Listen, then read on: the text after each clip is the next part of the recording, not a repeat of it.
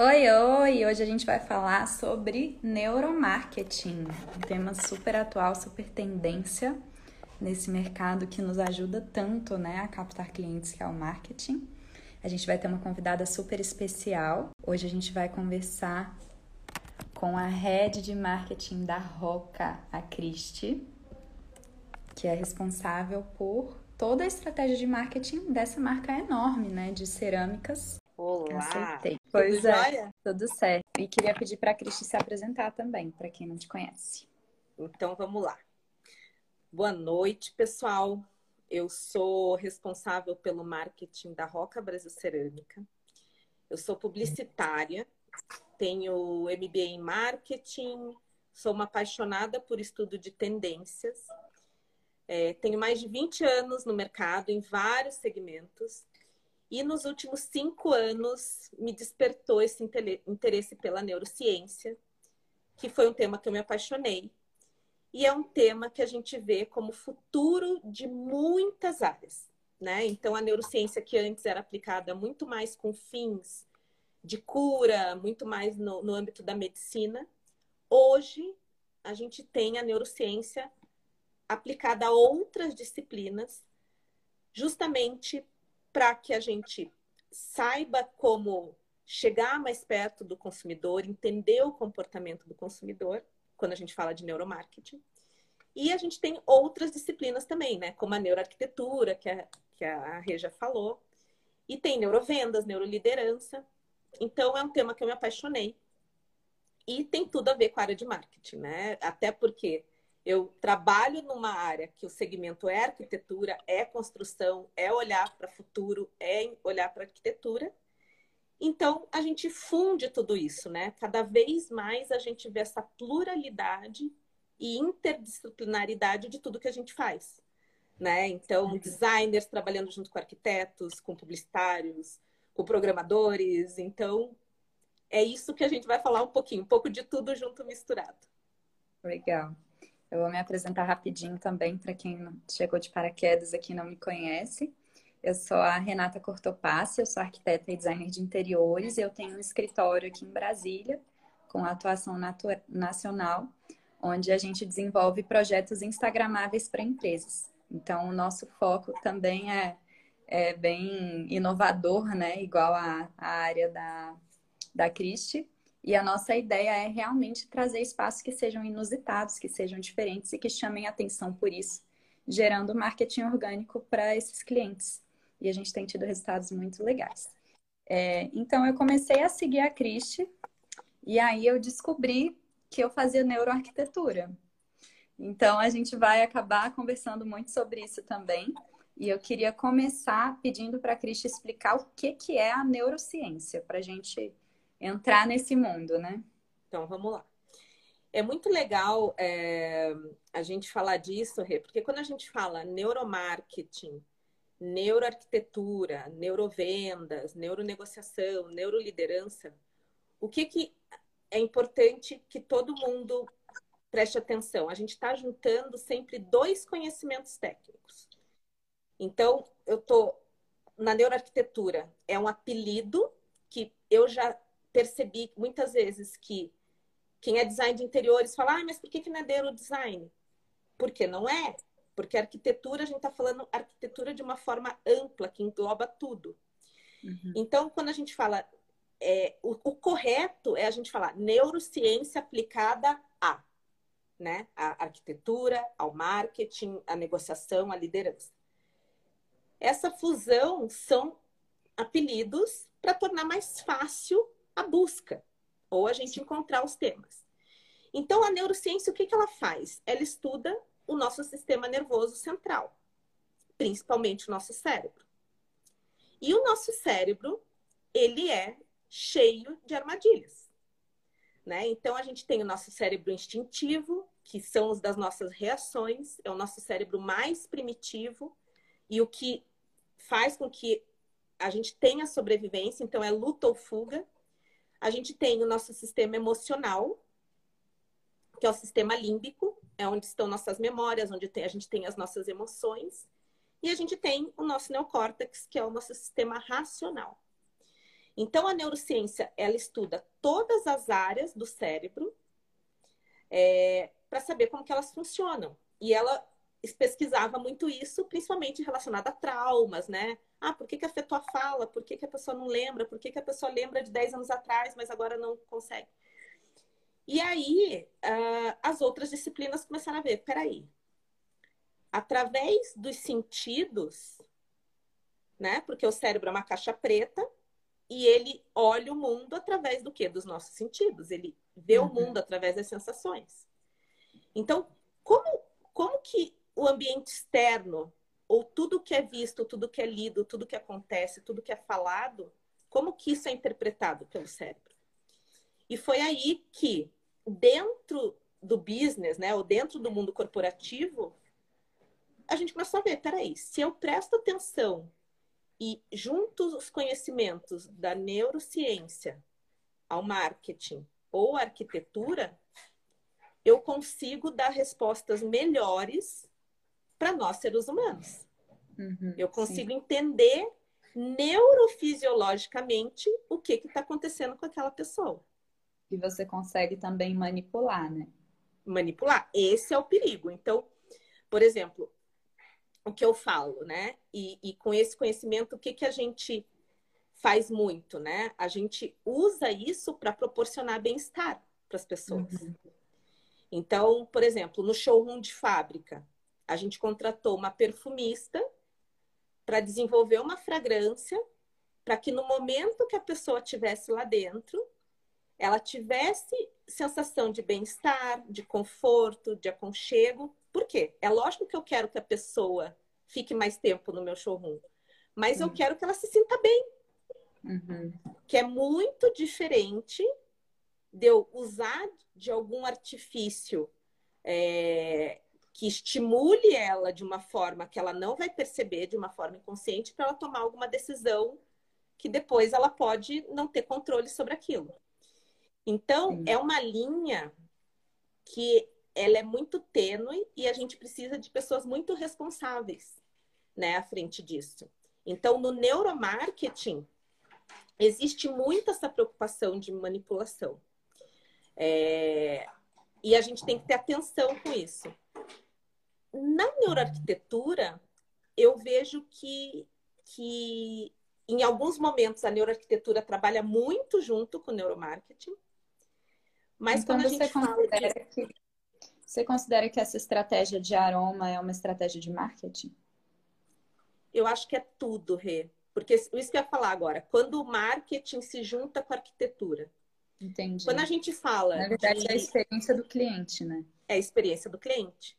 Porque, por exemplo, se eu estou falando de um, de um, ambiente corporativo, se eu estou falando de um ponto de venda, se eu estou falando de um shopping center, eu vou ter que usar os conhecimentos de marketing junto com da arquitetura. Sim. Eu olhando para a comunicação visual e, e, você entendendo de ambiente. Sim. Então, as duas áreas vão trabalhar juntas. E aí, de acordo com o interesse do cliente, você vai colocar, não, a comunicação visual tem, é assim. Vai olhar para a marca, né? Vai olhar para branding. O que, que eu quero passar? Qual que é o posicionamento da minha marca? O que, que minha marca traduz? Porque daí, Sim. quando a gente fala o que, que a marca traduz, a gente tem que entender que aroma que se, que se, que se aproxima daquilo. Sim. Que cores que passam aquela sensação. Então, neuroarquitetura, por exemplo, a gente está falando de psicologia também, como a gente está falando em marketing também de psicologia. E o que, que é bacana da neuroarquitetura? Que ela comprova o que a gente já estudava muito em psicologia. Sim. Então é o... é tudo junto misturado. O Edo Dalbert, fala aí seu nome, pessoa, que eu não consigo entender qual é o seu nome, fez uma pergunta muito boa aqui pra gente. Inclusive, quem tiver perguntas pode mandar aqui nessa, nesse botão aqui embaixo de fazer pergunta. Ele perguntou como a composição dos projetos comerciais ou residenciais pode ser influenciado pela neurociência. Eu quero muito falar sobre isso já já, só que eu queria começar focando mais no marketing, porque eu acho que é uma coisa um pouco menos é, complexa do que a neuroarquitetura, e depois a gente fala disso. Mas antes eu vou dar uma palhinha falando do oposto. Como você pode influenciar para o mal a, a neuroarquitetura. Então, eu fiz um post há um tempo atrás, não sei se você me acompanhou ou não, sobre a casa do BBB que eu acho que é o exemplo perfeito Sim, de como a neuroarquitetura pode enlouquecer uma pessoa, né? Então, é, quando a gente olha para aquela casa, o excesso de informações, a confusão de cores, né? É, toda a iluminação branca, que é altamente depressiva e com muita luz, todos os aspectos daquela casa são planejados intencionalmente para gerar o caos na casa. Então, tudo isso são coisas estressantes, são fatores estressantes, né? Então, é, a, a neuroarquitetura, ela busca, é, de certa forma, manipular, mas é uma palavra feia, né? É, influenciar as pessoas que estão frequentando aquele espaço a viver um tipo de emoção e de sensação que, que você está planejando para eles, né? Eu acho que é isso, não é isso? Sim. Então, e mais para frente a gente detalha sobre os efeitos para o bem.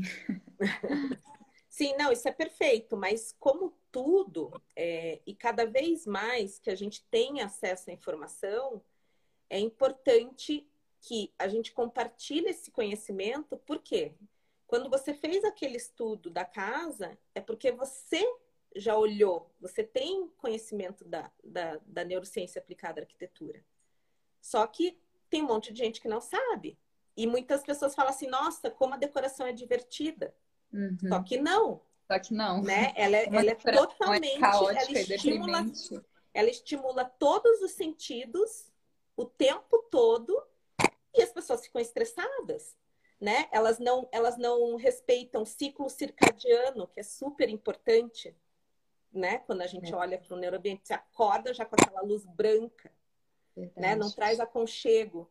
Então, tem uma série de coisas, e, e aí sim, né? É um jogo, você entra num jogo e é tudo pensado. Né? Então, seria diferente se não fosse, né? Seria até muito estranho se não fosse pensado. E nesse mesmo ponto, assim, para a gente falar um pouquinho mais de neuromarketing, é, o que, que a gente ouve muito, gente? E o que, que é mais falado sobre o neuromarketing? sobre os vieses cognitivos ou os gatilhos mentais. O que, que é isso? São os atalhos que o nosso cérebro já tem de experiências passadas e que são os caminhos mais fáceis.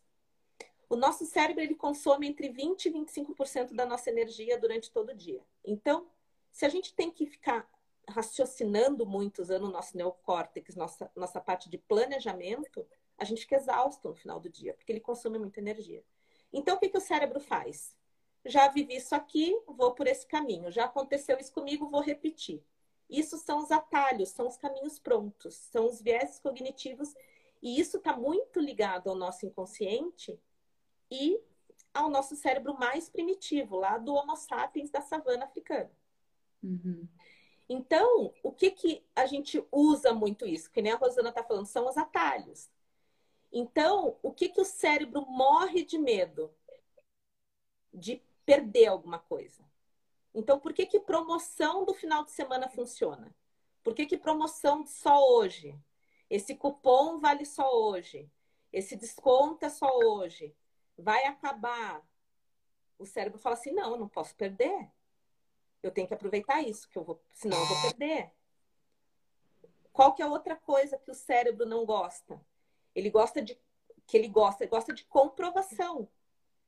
Então, por exemplo, quando tem uma loja que adora fazer isso, Pandora, quando ela faz promoção, ela fecha a porta da loja, bota dois seguranças e deixa entrar três, quatro pessoas por vez. Você passa no shopping, tá aquele monte de gente Sim. na vitrine da loja. O que, que você faz? Nossa, vou lá ver o que está acontecendo. É, Efeito manada. Né? A gente Sim. gosta de comprovação. Então, isso tudo. E você você tem que cuidar, porque pode ser muito perigoso, né? Dependendo, é, você tem que cuidar, não. As lojas vão fazer, porque elas querem vender, mas qual que é o problema? Que as pessoas não têm consciência que elas estão sendo levadas pelo inconsciente. Sim. E aí Você tem, tem uma. Que prestar atenção para não ser manipulado. Né? Tem que prestar atenção para não ser manipulado. Por exemplo, prova social. Quando a gente pega o influenciador, ou quando a gente pega alguém conhecido para falar do nosso produto, é prova social. Né? E isso funciona muito hoje em dia. Quando a gente fala de influenciadores digitais, a gente tem que ter muito cuidado com isso, porque quem que é aquela pessoa que está falando do teu produto? Né? Porque tem uma tendência muito forte as outras pessoas seguirem. Então, e é igual a senso... história da, da Pugliese também, né? Que ela deu aquele tiro no pé e afundou as marcas com ela. Então, todo afundou as marcas com ela. Cara. Então, você tem que ter muito cuidado. Né? Então, por exemplo, a gente trabalha muito com parceiros e com influencers. Só que a gente pesquisa exaustivamente, porque, por exemplo, vamos pegar um exemplo, Rê. Esse ano é ano político. A gente tem que cuidar muito, porque eu não posso ser partidária, né? Então, Sim. e tem influenciador que ele ele é, se posiciona. Uhum. Então, isso é muito complicado. E, e, e, aí ele pode ser ou uma pode, influência. Né? Porque, por hum? exemplo, sabe, ou pode, né? Porque tem várias é, marcas pode, que usam, ou pode. usam isso para segmentar o, o, público, né? Tipo, e aí tem uma coisa que a neurociência fala e o marketing fala muito, que a gente tem dois objetivos na vida. Um é não morrer e o outro é se reproduzir. Então, duas coisas que o cérebro sempre vai evitar e vai querer. Ele vai sempre evitar a dor e ele sempre vai buscar o prazer. Evitar dor, propaganda de seguro. Faça o seguro tal, porque vai que acontece alguma coisa com você. Uhum. Você pode nunca ter usado seguro na vida, mas quando a pessoa te liga e fala assim, ah, você tem que renovar o seguro, você fala, ai meu Deus do céu, que medo. A gente compra pelo medo, porque a gente não quer ter dor. Uhum. Ah, Renata.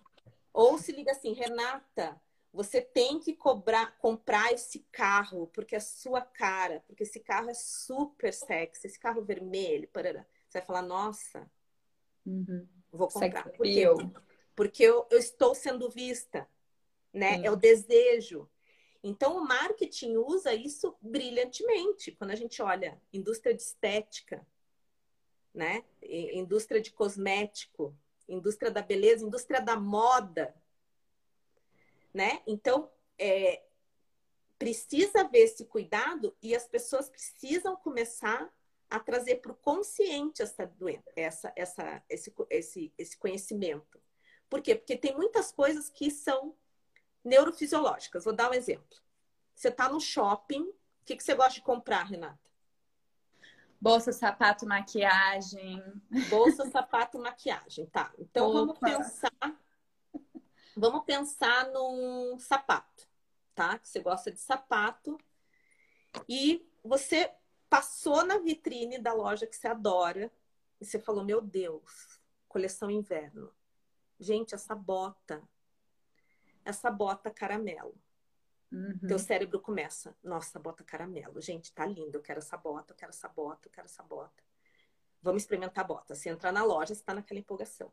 Vou experimentar a bota, vou experimentar a bota, vou experimentar a bota. A mulher traz a bota, você bota, fica maravilhosa no teu pé e você tá naquela euforia. E você tá com aquela vontade de comprar bota, comprou, não sei o quê, da mulher, ai, vamos pro caixa, na hora que você pega a sacola, beleza, você tá feliz, você sai da loja, começou a andar, você já não tá tão feliz, você já tá normal. Quando você entra no carro, você fala, cara, eu tenho uma bota igual. Para que que eu fui comprar essa bota? Garanto que isso já aconteceu com todo mundo. Isso é culpa, gente, da dopamina. A dopamina é um neurotransmissor que é um neurotransmissor ligado ao prazer. Ao contrário da serotonina e da ocitocina, que são hormônios que por exemplo, a serotonina, quando a gente faz exercício, você fica animada, você gera uma sensação de bem-estar no teu corpo e aquilo dura ao longo do dia inteiro. Aquela sensação de bem-estar dura ao longo do dia inteiro. A dopamina não, é um hormônio do prazer. Você tem um gatilho. As glândulas suprarrenais, elas liberam cortisol, que é o hormônio do estresse. Por isso que você fica naquela excitação de Quero provar essa bota, preciso experimentar, preciso comprar, preciso comprar. E para diminuir o estresse, o nosso cérebro libera uma grande quantidade de dopamina, que é a sensação de prazer, de euforia. Quem joga e quem usa drogas é viciado em dopamina.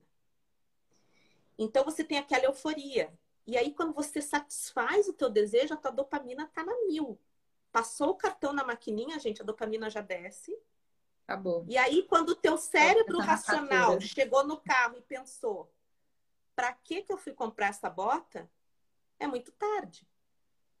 Porque o teu sistema emocional estava tomando conta. Então, é, é fisiológico. E é difícil a gente conter, porque muitas vezes o teu racional está lá longe. Uhum. Né? Depois você pensa quanto que custou, quanto que não custou. Então, o, o, a, existe, por exemplo, um outro efeito. A, a Rosana está falando, sim, a escassez. O só hoje vai acabar, é exclusivo. Tem também a questão do status, né? É só para você que é cliente VIP. Uhum. Você fala, nossa, eu sou importante. O ser humano quer ser importante. Olha, você vai ganhar o cartão Black, Super, Hiper, tudo, tá, mas a, você vai pagar Não três vezes. A, você vai pagar três vezes a taxa, mas você é Black, tá? Aí você fala, uhum. tá bom, vou pagar três vezes mais, mas eu sou Black. É, outra coisa que a Rosana falou é, da escassez, ancoragem. E aqui, Renata, anda muito junto com neuroarquitetura. Por exemplo, numa loja, a gente sempre. O primeiro preço que a gente vê é o preço que o nosso cérebro vai fixar como uma base. Então, você entrou numa loja, você viu uma roupa lá, um casaco, ah, 500 reais. Você fala, ah, 500 reais. À medida que você vai andando na loja, para dentro da loja, a tendência dos preços é o quê? Diminuir.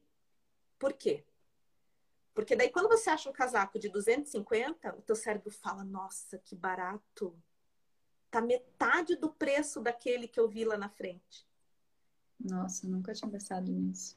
Se numa loja você coloca lá um produto de 100 reais na frente e coloca os lançamentos lá no fundo, que vai ser 500, 400, o cérebro vai falar assim, nossa, que caro, não vou comprar nada. Nossa, faz muito. E isso é inconsciente, porque a gente ancora por isso que quando a gente faz pesquisa, hoje em dia, a gente não usa mais de 1 a 10, de 1 a 8. Por quê? 5 você não passa de média? Então, 5 a pessoa já fala assim, ah, é regular, mas passa de média, beleza, 7 já tá bom. Então, por isso que agora, quando você coloca, você coloca sempre números pares.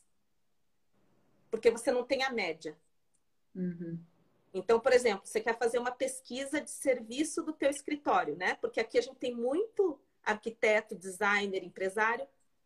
Vocês também têm que fazer marketing, mas um marketing que seja consistente, que seja verdadeiro. Porque a nova geração, né, a geração Z, que são os nascidos a partir de 96 e a geração alfa, nascido a partir de 2010, eles não caem em nada que é superficial. Uhum. Então, por exemplo, a Renata está fazendo lá, ah, eu quero saber como que está o atendimento, o tempo de resposta. Você pode fazer uma pesquisa colocando de 1 a 6. Porque daí a pessoa não tem a referência da média 7. Uhum. Ela não tem a referência do 5, ela não tem a média. Ai, mas qual que é. Eu vou... Ou de 1 a 5. Qual que é a média? Não, não tem. Ou é 2 ou é 3. Ou você já está indo para o bom, ou você já está indo, né? Que deixou a desejar. Uhum. Então, são vários gatilhos mentais que o nosso cérebro ele é induzido durante boa parte da nossa vida e depois a gente só vai no automático. Eu vi hoje um post do Paulo que está aqui. Ele é advogado e estava falando sobre é, herança, né? Aí ele fez exatamente o gatilho do medo, né? Tipo, a importância de você definir isso antes de você morrer porque senão depois aí botou uns oito itens assim, que os prejuízos que você pode ter de não fazer isso a tempo, né? Sim. Aí você falou, é eu lembrei disso na hora. É Interessante. Né? Mas assim, ó, por exemplo, quer ver uh, algo do, do, do medo e do receio sendo usado para o bem? Por exemplo, quando um arquiteto fala, contrate um arquiteto para o seu projeto. Porque senão podem furar a tua parede errada, podem cortar não sei o quê, podem tirar um pilar, pode fazer um monte de coisa. Você tá falando o que pode acontecer, você tá falando assim, olha, eu tô te alertando. Uhum. Só que uhum. Você, genuinamente, você está falando a verdade. Sim. Porque tem gente que fala assim: ah, não, vou chamar o pedreiro lá, ele vai quebrando tudo, vai deixar tudo aberto. Uhum. Você fala que bom, né? Vai arrancar o pilar, a casa vai cair. Vai cair. Então, uhum. por quê? Porque tem uma forma de você alertar. E o medo também é. O medo é quando a gente preserva né, a nossa saúde e a nossa vida. Sim. Então, para isso que serve o medo. Né? Aqui tem um. Vou falar de uma forma lúdica, tem um filme da Pixar, que é o Divertidamente. Eu amo esse feito... filme. É incrível. Esse filme foi feito com apoio do neurocientista. Uhum. Então ele pega as emoções básicas, né? Alegria, tristeza, medo, raiva e nojo. Porque eles são essenciais para nossa sobrevivência, uhum. né? Porque, por exemplo, o medo, o medo é preservação. O nojo, né? Por que, que o olfato tá logo em cima do paladar? O Homo sapiens pegava, né? E até hoje, como que a gente sabe se a gente vai ingerir alguma coisa estragada que nos faça mal? Pelo aroma. Daí você fala, ixi, isso aqui não tá bom, não vou comer. Quando a gente passa mal é por quê? Porque o nosso corpo fala assim, não, tira isso do teu corpo, porque você foi envenenado, né? O teu uhum. cérebro tá falando, ó, sai com esse negócio porque tá fazendo mal. E a mesma coisa, né? Então, as emoções, elas estão nesse nosso sistema emocional e as marcas e as empresas, elas trabalham exatamente com essas emoções e com as memórias. Uhum. Quem que é o, o mestre de trabalhar neuroarquitetura e neuromarketing? Disney. Ela cria a memória, ela faz o ambiente único. Cria o desejo, uma... antecipação, né? entrega né? Uhum. Então você e é tudo pensado. Você vai no brinquedo, né? Neuroarquitetura pura. Você sai do brinquedo, você vai naquela loja que se fala: Meu Deus, eu quero tudo. Uhum. Então é neuromarketing e neuroarquitetura trabalhando super juntos. Muito interessante. E além da, da parte dos gatilhos mentais, o que, que você considera mais importante na estratégia de neuromarketing? Na estratégia de neuromarketing, é, é muito importante hoje o que, que a gente fala, né? Por que, que você usa neurociência aplicada ao marketing? Porque a gente tem muito a parte de psicologia, né? Então, comportamento do consumidor, você define perfis. Então, por exemplo, uma das coisas que neuro, o neuromarketing ele abomina é pesquisa pesquisa é, quali, qualitativa. Por quê? Se é uma pesquisa, por exemplo, se eu estou fazendo uma pesquisa focus group, eu coloco a Renata com as pessoas da idade dela, todo mundo do mesmo perfil, e eu começo a fazer perguntas. E isso sempre foi, né, o topo de você fazer pesquisa para entender um nicho de mercado. Você, para responder alguma coisa, você vai pensar na tua resposta. Por quê? Porque você está circundada de outras pessoas e você também quer dar uma resposta que pode ser que seja algo que não, que você não se comporte daquela maneira. Então, o neuromarketing fala assim: como que você quer saber como a Renata se comporta genuinamente se você está perguntando para ela o que ela faz e para ela pensar na resposta, ela ativa o córtex dela. Então, ela está pensando na resposta. Ela não está respondendo por impulso. Então, o que, que o neuromarketing faz? Ele usa os equipamentos, né? Que eram usados antes para medicina. Então, você pode usar eletroencefalograma, ressonância magnética. Porque, como já existe um mapeamento mental, eu posso te mostrar um produto, eu vou ver se ativa a tua área de desejo. Você quer se saber um tua... comportamento instintivo. Eu né? vou ver pensado, né? e pensado. E a mesma coisa para neuroarquitetura. É, por exemplo, a gente está fazendo um laboratório de neuroarquitetura dentro da fábrica e a gente está usando o quê? A gente vai usar é, o um equipamento que mede temperatura corporal, porque quando a gente está em estresse, a gente aumenta a temperatura corporal, e vai usar, os, ou vai, vai medir os batimentos cardíacos. Então, isso pode ser muito usado tanto em marketing para eu ver excitação em relação a um produto, como no ambiente para eu ver o conforto daquela pessoa, como você falou. Coloca uma pessoa naquele quarto da casa do Big Brother e coloca ela num outro ambiente mais confortável, mais gostoso, mais aconchegante. Você Isso tem uma mudança do marketing digital. É, como a gente pode afetar essas áreas? No marketing digital e também em loja, a gente tem um equipamento que se chama Eye Tracker.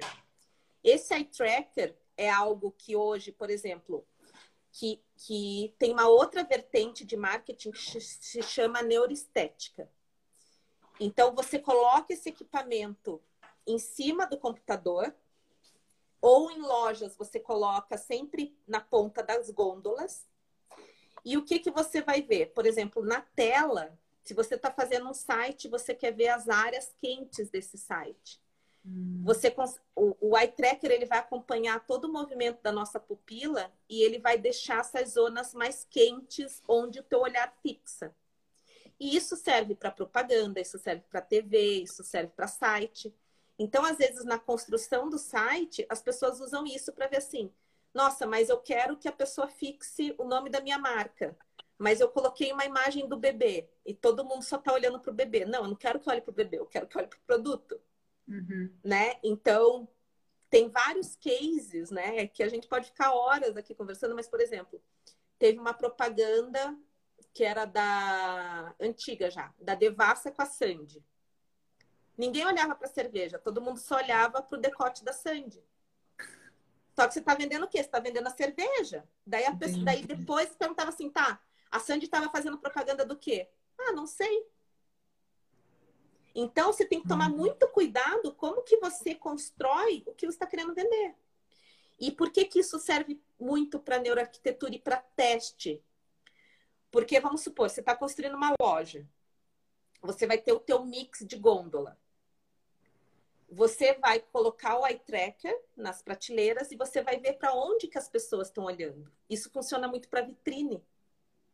Dependendo da composição que você faz na vitrine, para você ver o que está chamando a atenção da pessoa. Se está uma confusão, que a pessoa não consegue enxergar nada, ou se realmente. É né? Por que, que, por que, que marca de luxo a vitrine dela é mais limpa? E o produto está em destaque? Né? Porque eles já sabem, eles estudam. Dois ou três produtos e é isso. E você mostrou é aquilo. É isso. Eu não tenho confusão mental. Ao contrário de, por exemplo, quando a gente vai para os ícones, né? Quando a gente vai para. Ah, mas a fachada da Macy's no Natal, é ela está vendendo outra coisa. Da Dior também. Ela está vendendo entretenimento. Sim. A Dior, ela, ela se posiciona como história, né? Como uma marca que ela traz esse resgate da ancestralidade. Então, cheia de informação, aquele uhum. colorido, mas é proposital, uhum. né? Porque ela está vendendo um conceito. Uhum. Então, as marcas de luxo, elas já entenderam isso, né? É, tanto do ponto de vista de arquitetura de loja, como do ponto de, como arquitetura de marca. Então, elas uhum. trabalham muito junto neuroarquitetura e neuromarketing.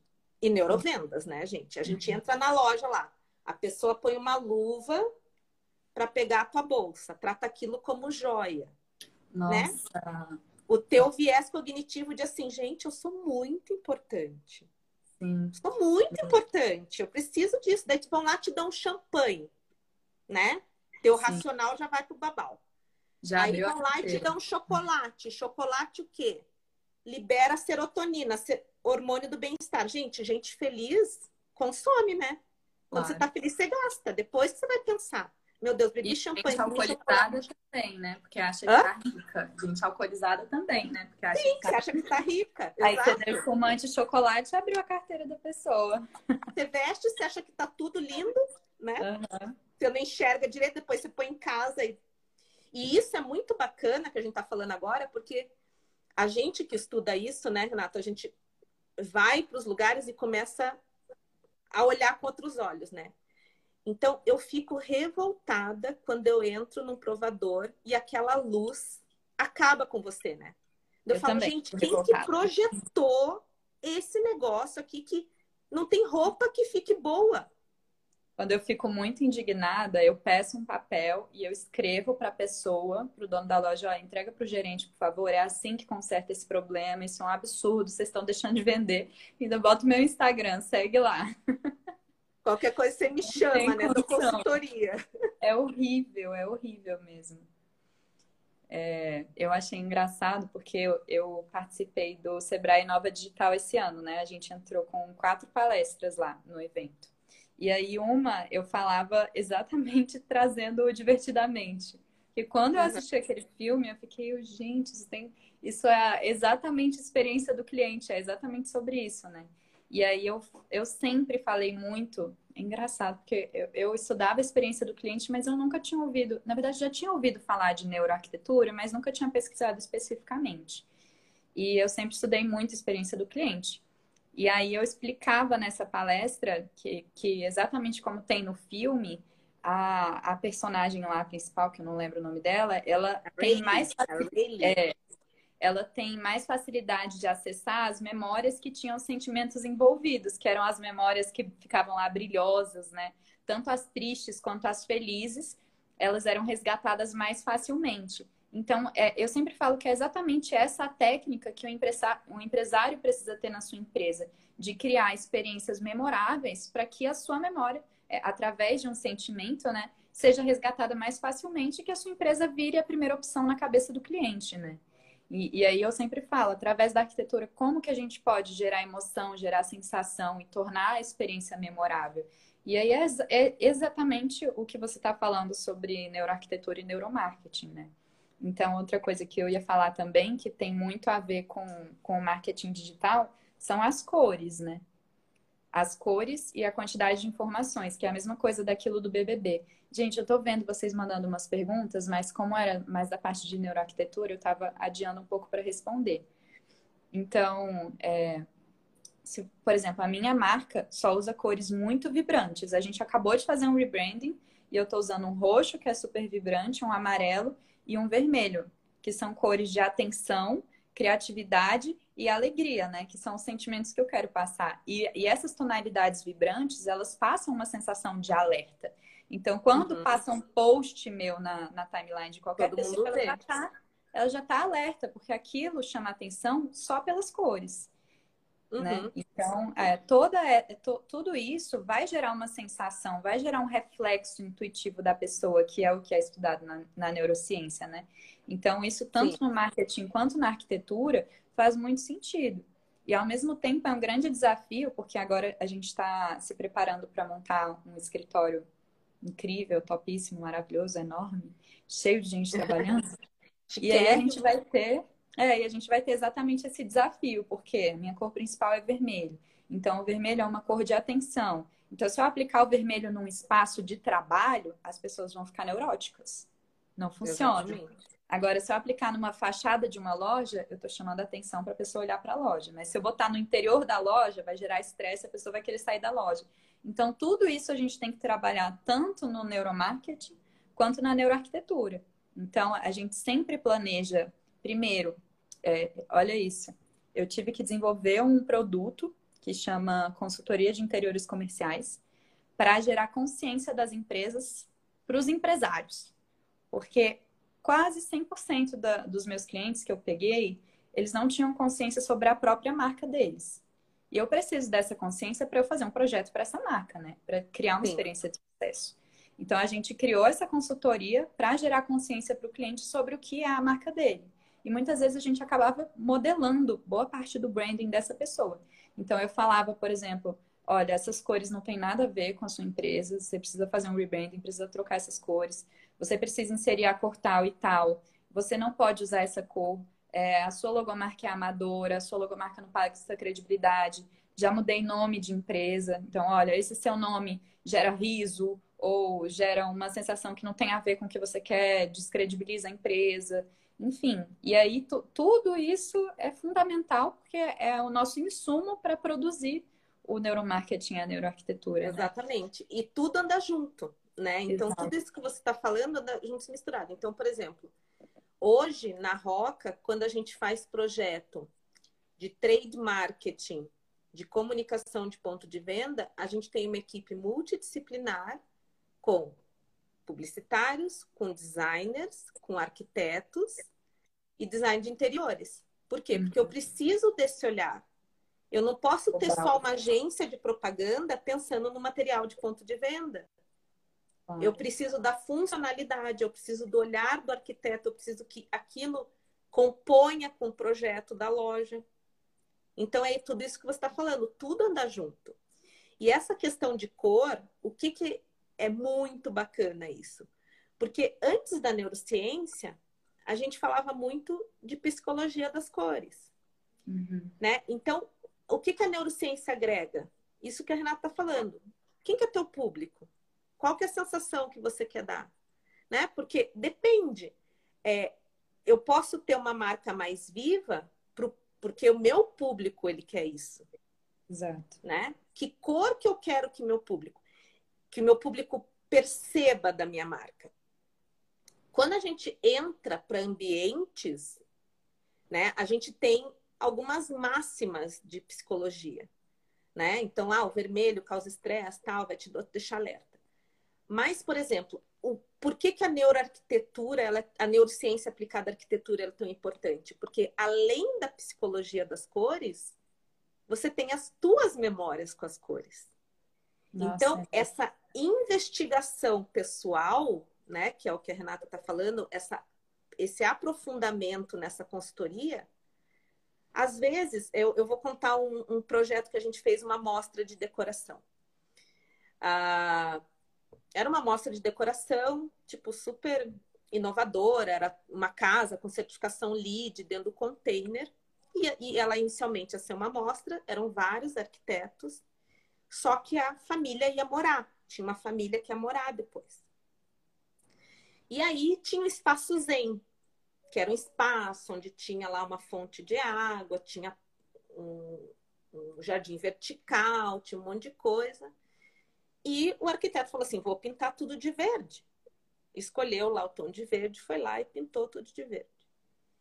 Quando chegou a, a dona da mostra e dona da casa que ia morar, ela falou: quem que colocou esse verde aí? Daí ele falou: Sim, porque é um espaço zen, natureza, verde a calma. Verde tá é a serenidade. É, dela falou.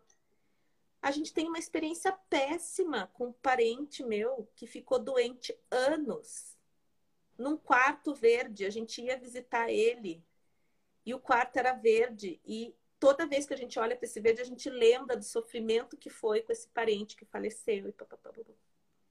Não importa para ela que o verde é natureza, que o verde é liberdade, que o verde é serenidade. Importa a memória que ela tem daquela cor, porque é uma memória individual. Então, é lógico, no ambiente corporativo é outra história, né? A gente tem que se ancorar muito no posicionamento da marca, na psicologia das coisas. Mas quando a gente entra, né, e a neuroarquitetura ela entra em, em unidades familiares, você tem que fazer a pesquisa de profundidade, né, a entrevista de profundidade com aquela pessoa. Uhum. E ele achou uma solução. Ele colocou tons de bege, colocou né, algo mais neutro que passou. Mas ele precisava entender a realidade uhum. daquela família. Então, a neuroarquitetura é um nome, mas é lógico que você junta psicologia, né? O seu, junto design, seu usa, dependendo se for um retrofit comercial, você vai uhum. usar, uhum. vai entrar em âmbitos de marketing. Então, hoje, cada vez mais as disciplinas se tocam, né? Porque você não pode resolver só uma coisa. Né? Como você está falando, Renata, não adianta você resolver só interiores e a marca do cara continuar aquela marca que não é uma marca profissional. Não Exato. vai conversar Vou colocar aqui a, a pergunta para a gente responder do Michel. é, a neuroarquitetura voltada para algo que não é bom pode afetar o comportamento humano? Com certeza. Então, é igual a gente estava falando da casa do BBB ou, ou uma loja vermelha, por exemplo.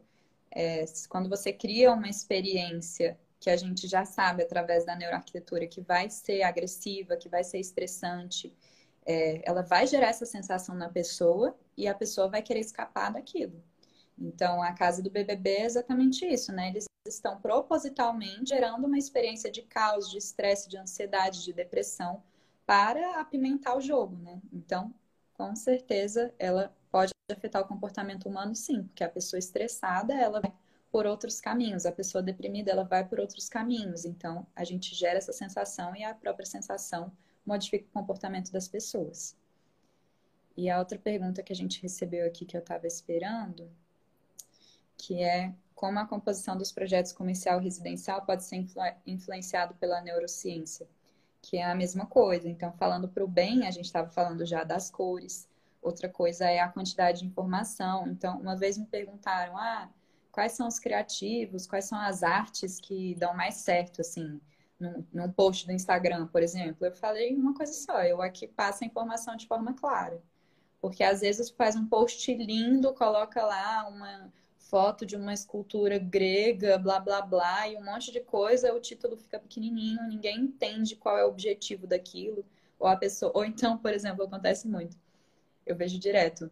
É, uma, uma influenciadora posta uma foto dela linda, maravilhosa, vestida, aí todo mundo só comenta linda, ninguém lê a legenda. E ela estava passando alguma informação importante na legenda, sabe? Então, tudo isso é, na, neuromarketing, né? E na, na neuroarquitetura também. A gente tem que ter objetividade do que, que a gente quer passar. Então, uma pergunta que eu sempre faço no meu briefing para todos os meus clientes é qual o sentimento que você quer que a pessoa tenha ao entrar na sua loja? E aí, isso vai ditar todas as nossas decisões arquitetônicas. Da mesma forma, você perguntar isso no residencial. Qual é, a, qual é a sensação que você quer ter quando você chega em casa? Qual a sensação que você quer ter quando você entra no seu quarto? E aí o quarto do adolescente vai ser diferente do quarto do bebê, que vai ser diferente do quarto do casal, porque geram sensações diferentes, né? Geram é, é para ser sentimentos diferentes. Sim. Então isso tudo precisa ser muito bem planejado. E aí a quantidade de informação, as cores, e aí eu sempre falo de uma coisa que a Cristi também fala, que é a experiência de cinco sentidos, né? Que você tinha começado a comentar sobre isso. Sim. Então, o que, que é? Para a experiência da pessoa, seja em casa, seja numa loja ou em qualquer lugar, ou até na internet seja o mais completa possível, você tem que buscar ao máximo afetar os cinco sentidos da pessoa. Porque afetando os sentidos, você gera mais sensações e você tem mais chances de atingir o sentimento que você quer gerar, né? Então, no visual, a gente já comentou bastante.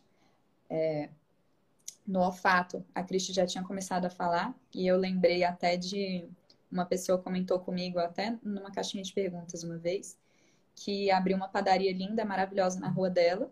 E aí estava todo mundo ansioso para conhecer a padaria. E aí a padaria começou a servir almoço, self-service.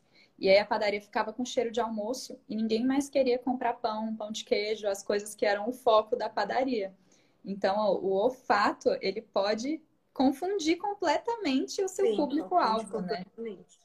Eu estava conversando com uma parceira minha que faz o design das, das marcas afetivas para os nossos clientes. E eu perguntei para ela, ah, o que, que você acha de, de marca afetiva para resta restaurantes?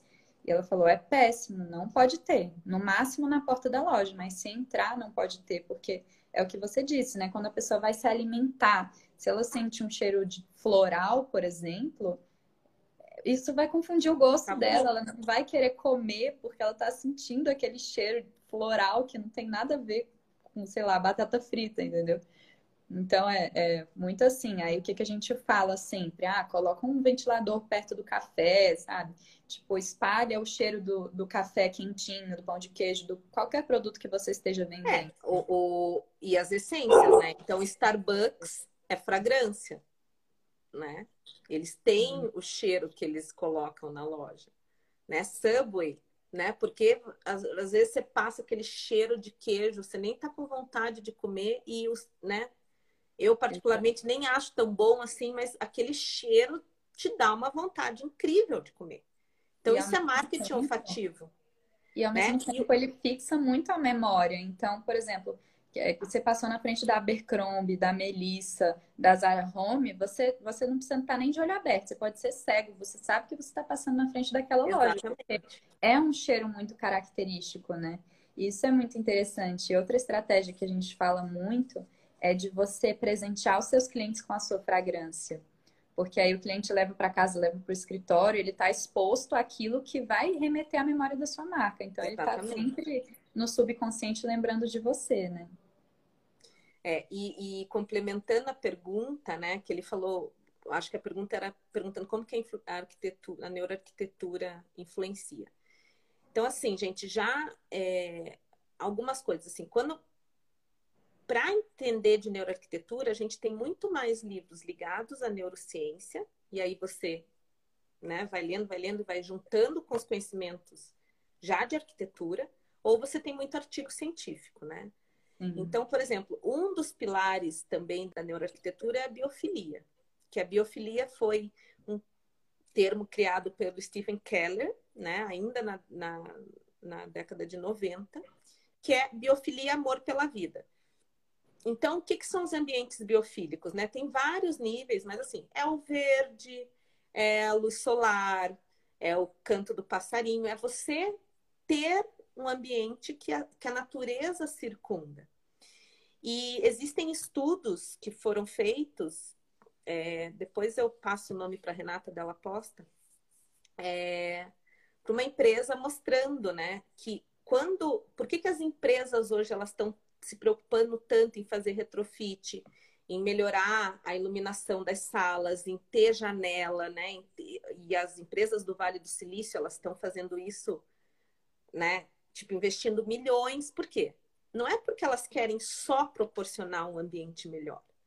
Quando as pessoas trabalham em ambientes com iluminação solar, em ambientes onde você tem plantas, em ambientes biofílicos, você é mais produtivo e mais criativo. Uhum. E se você é mais produtivo e você é mais criativo, a empresa é mais lucrativa.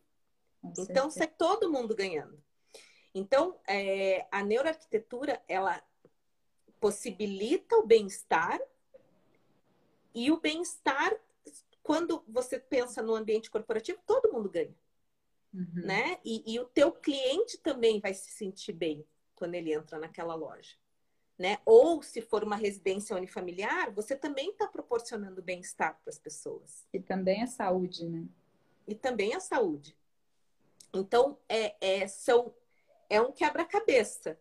Né? Você tem que olhar para várias, para várias formas. Então, por exemplo, hoje quando a gente fala de tendências, né, que a gente fala, ah, as formas curvas, o design primitivo. Por quê? De novo, quando a gente fala desses alertas, né? O nosso cérebro, tudo que é pontiagudo, né? Às vezes você olha para alguma coisa pontiagudo já não dá aquele frio na espinha, né? Por quê? Porque você aciona as tuas amígdalas, né? Que, que, que, que elas te preservam, que elas te dão medo. Então, hoje até estava conversando com parte do time, tava, tem uma pesquisa que foi feita em Harvard em 2007 e que apresentaram para um grupo de pessoas objetos pontiagudos e objetos curvos. E esses objetos pontiagudos, eles faziam, né, lógico, através de equipamentos de neurociência, né, que foi um experimento de neuroarquitetura, as pessoas ativava a amígdala, ou uhum. seja, ativava a sensação de medo das pessoas. E os objetos curvos não. Né? Então, não é, não é só design, uhum. né? É, é também algo que teu corpo responde inconscientemente. Então, por exemplo, se você vai fazer uma casa de um casal que tem duas crianças pequenas, você vai falar, ah, bota um monte de quina, né? Já fala, não, põe tudo arredondado, porque é uhum. instintivo. Sim. Né? Então, as formas curvas, elas trazem essa sensação de prazer. Né? A luz solar, ela traz essa sensação de prazer. Ela, ela libera os neurotransmissores do bem-estar. Então, os pilares da neuroarquitetura, que é tudo isso que a Renata está falando, né? É a biofilia, são os sons, a, a cor, a forma, né? A, a, o, o tato, né? Então, por que, que as texturas mais rugosas, né? As texturas mais aconchegantes, a gente chega naquela casa, dá né? vontade Dá, de pegar. Dá, dá vontade de ficar. Porque é tudo relacionado ao que o nosso corpo está respondendo. Sim. E a entrevista em profundidade, né, gente? Porque de nada adianta a gente olhar para os cinco sentidos se não tiver essa imersão e esse questionário para você entender de cada um. Hum. Então eu até brinco assim quando eu quando eu faço palestra para para arquiteto e para os clientes que o futuro, né, vocês já são muito mais psicólogos que constroem projetos do que outra coisa. E esse é o futuro da arquitetura, né? Vocês têm que entender de gente para desenhar o projeto. Exato. Porque às vezes você tem, você tem sócios ou você tem pessoas dentro daquela casa e cada um quer um jeito, né? Uhum. Cada um tem aquela ideia. E vocês têm que montar todo o quebra-cabeça e deixar todo mundo feliz. Uhum. Então é um baita desafio. Estamos nos nossos últimos dois minutinhos aqui. Vou fechar respondendo a pergunta da Rosana. É, todos esses lançamentos padronizados do Instagram e cursos não estão criando cansaço e saturação? Vou responder por mim, com certeza. Eu tô super cansada. Inclusive, é, eu e a Cris estamos fazendo lançamentos agora, né? E essa Sim. foi uma estratégia que eu debati muito com o meu time, porque eu falei, eu, eu não vou falar a palavra método, eu não vou falar que eu vou virar uma chavinha na cabeça das pessoas. Eu não quero falar isso porque eu não aguento mais ouvir isso. É lavagem cerebral, né? Total. E, tipo, por mais que os gatilhos funcionem, que tenha as técnicas de neuromarketing e tal, é, eu acho que as pessoas estão perdendo muito a humanização, assim, todo mundo virou especialista. É, é o lucro em primeiro lugar, né? Eu falo, é, por exemplo, eu tô com um curso que eu já abri, mas eu tô fazendo o que eu, eu sinto que eu tenho que falar para as pessoas. E tá uhum. tá lá.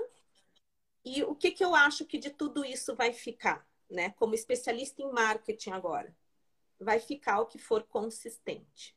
Porque não tem como ficar nessa coisa de gatilho, porque uma hora isso vai cair por terra. Então, assim, você tem conteúdo relevante, você tem conteúdo consistente, você tem profundidade de conteúdo, faz um curso que uma hora ele vai começar a vender mais. É. Porque conteúdo superficial que não agrega nada e o, e é só para ganhar dinheiro, uma hora isso vai cair por terra. Exato. Eu acho, eu estou debatendo muito isso com o time, falando, olha, eu quero falar para as pessoas que eu fiz isso e deu certo para mim, que essa é a minha opinião. Eu não vou falar que elas têm que fazer alguma coisa. Exato. Elas têm e que, que é um conteúdo igual. interessante. Tem que postar não sei quantas mil vezes por dia. É, é, assim, eu sou super contra esse método que já está enraizado aí, né? De de lançamento. Exatamente. Mas minuto final, queria agradecer muito a Cristi, foi muito engrandecedor, esclarecedor, eu adorei o papo, espero que vocês também tenham aproveitado bastante.